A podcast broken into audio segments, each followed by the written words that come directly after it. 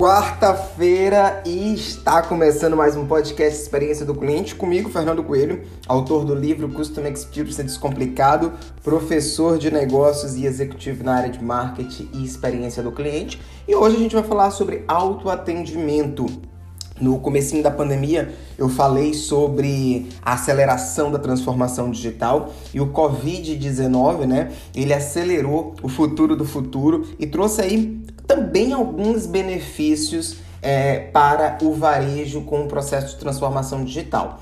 Um deles é o que está marcado para ser uma tendência agora em 2021, que é o autoatendimento.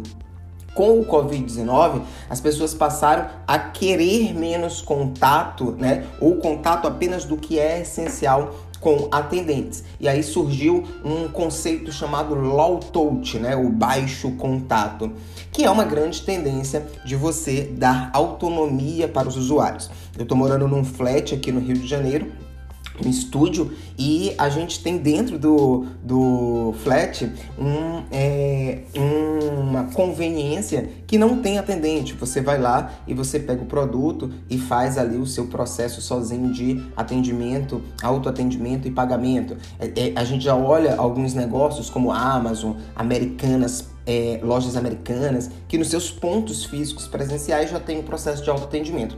Mas o que, é que eu tenho observado muito quando eu vejo alguns desses negócios? É, os clientes com dúvida, os clientes com receio ou os clientes com medo de utilizar. É, durante muitos anos, o consumidor teve, e hoje em muitos casos ainda tem, experiências negativas pela busca do atendimento, por causa de filas, demora, né? E aí a gente precisa, enquanto varejista, diminuir o esforço. Quando você diminui o esforço do cliente, por exemplo, ficar na fila é um esforço, você aumenta a satisfação. Porque existe uma relação entre o Customer Effort Score, né, que é aquela taxa que mede o esforço, e o NPS, que é aquela taxa que mede a satisfação, aquele, é, aquela metodologia que mede a satisfação. E o que, que eu percebo hoje no mercado?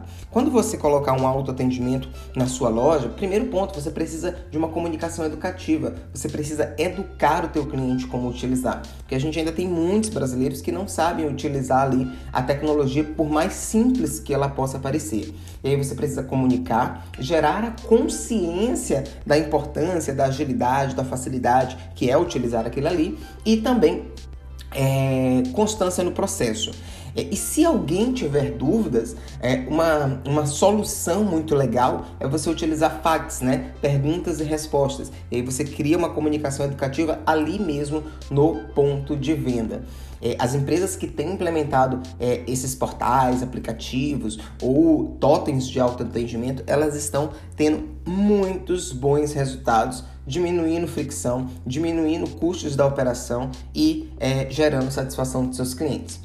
Para um mundo que não para de mudar, a gente precisa de uma entrega de experiência que não para de evoluir. É, então, a minha dica de experiência do cliente aí para você, negócios, gestor e varejista, é foque também no processo de autoatendimento. Esse foi o nosso podcast de hoje. Até a próxima. Se gostou, compartilha nas suas redes sociais, compartilha com seus amigos e até a próxima quarta-feira.